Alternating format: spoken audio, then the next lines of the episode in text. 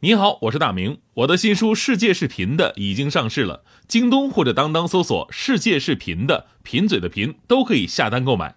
感谢您一直以来对我的支持，愿这本书能让您收获更多快乐。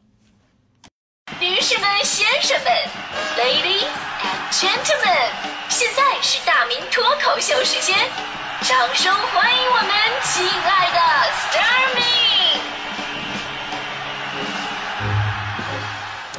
好，欢迎各位来到今天的大明脱口秀，我是大明。呃，鲁迅先生曾经说过这么一句话，就是真的猛士敢于直面惨淡的人生，敢于正视淋漓的鲜血。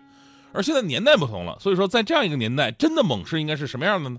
其实从我们八零后开始啊，就逐渐开始强调个性啊、勇敢呐、现在想想，我小的时候应该算是一个真的猛士。那会儿暑假啊，一结束一开学，老师让同学们交暑假作业啊，我当时脸不红心不跳，哈哈，老师我忘带了，老师怒了。你开学不带作业，你带啥了？我不像，我带了一颗勇敢的心。然后老师就让我连同这颗勇敢的心一起滚出去了。上学那会儿呢，有的时候考试啊，那个题真的是挺难的。如果考不好的话，比方说你整个班级的成绩在全年级都是倒数的话呢，也会影响老师的绩效，甚至是这个评职称什么的。所以有一次我们班整体的成绩特别差，结果我们班班主任就直接怒了。进来对我们一顿训斥啊！你们怎么学的呀？这些题老师平时没给你们讲吗？你们怎么就不会啊？是不是智商有问题啊？巴拉巴拉说了一堆。最后老师说了：“你们要是觉得自己智商有问题，你们可以站起来。你们站起来，我以后就不骂你了。”啊！当时所有同学都低着头啊，只有我一个人勇敢的站起来。老师愣了：“不是大明，你觉得你真的智商有问题吗？”我说：“那什么，老师，我这……”那智商我我智商有没有问题我不知道，但但我觉得我不想让您一个人站着呀，我。然后我又连同我的智商一起滚出去了。现在想想，我那根本就不叫什么猛士啊、勇敢啊，我那只能算是捣乱。但是在现实生活当中，你会发现这样是一个很常见的现象，就是当你面对一个你觉得很不公平，或者说让人很不舒服的一个情况的时候，如果大多数人选择沉默，那么你可能也会不自觉的选择沉默。因为中国有句老话嘛，叫“枪打出头鸟”啊，所以在这个时候，能够站出来勇敢指出问题所在的人，就成了当代社会真的猛士。呃，说个最近很火的帖子，说这个深夜十二点了，突然呢，在一个本来很安静的小学班级的家长微信群里边，有一位家长艾特了老师，结果瞬间让这个群炸锅了。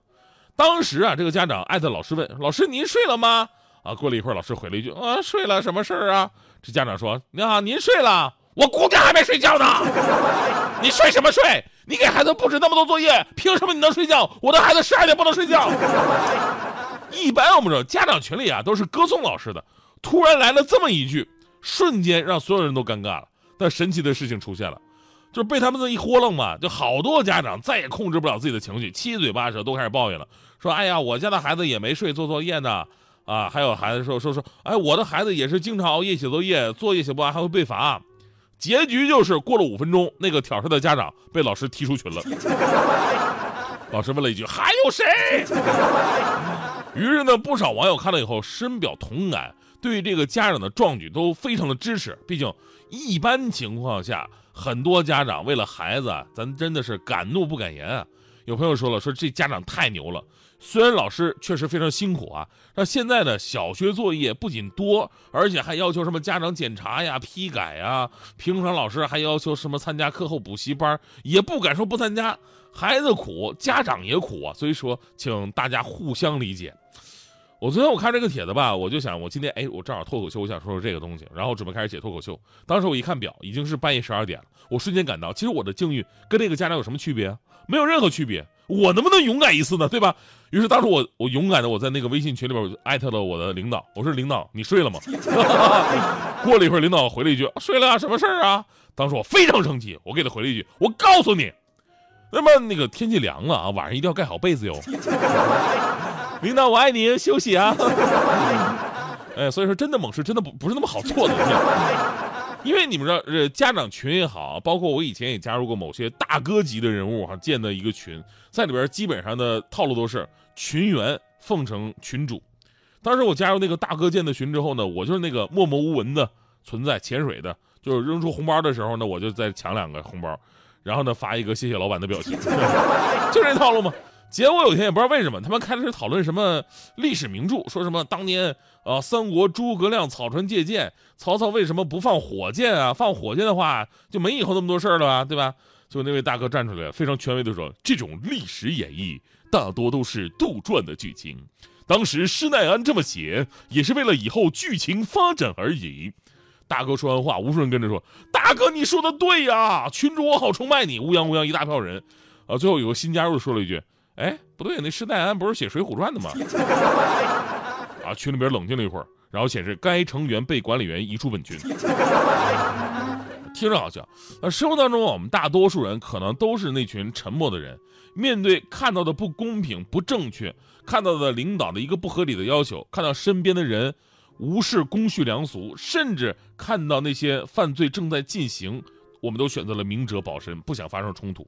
有些时候呢，沉默也许是源于善意跟礼貌，但是另外一些时候呢，沉默是源于怯懦。面对罪恶的怯懦，其实就是助长罪恶的滋生。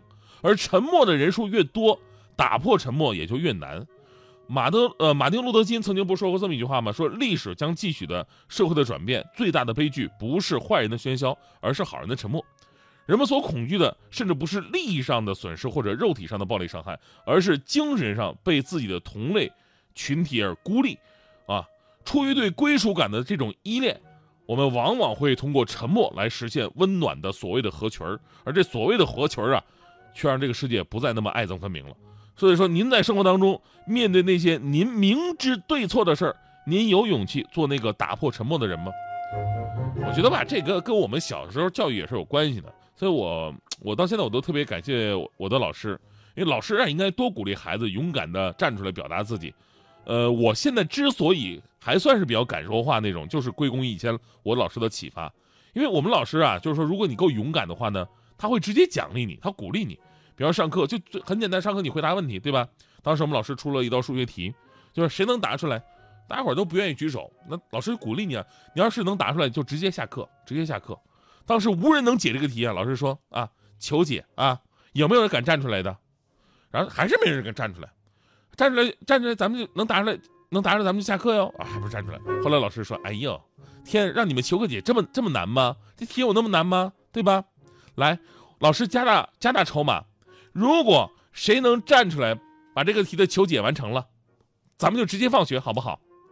当时全班一片哗然，但还是没有人站出来。这时候我站出来了，我勇敢的走到老师面前说：“ 老师，我来，姐，求您了，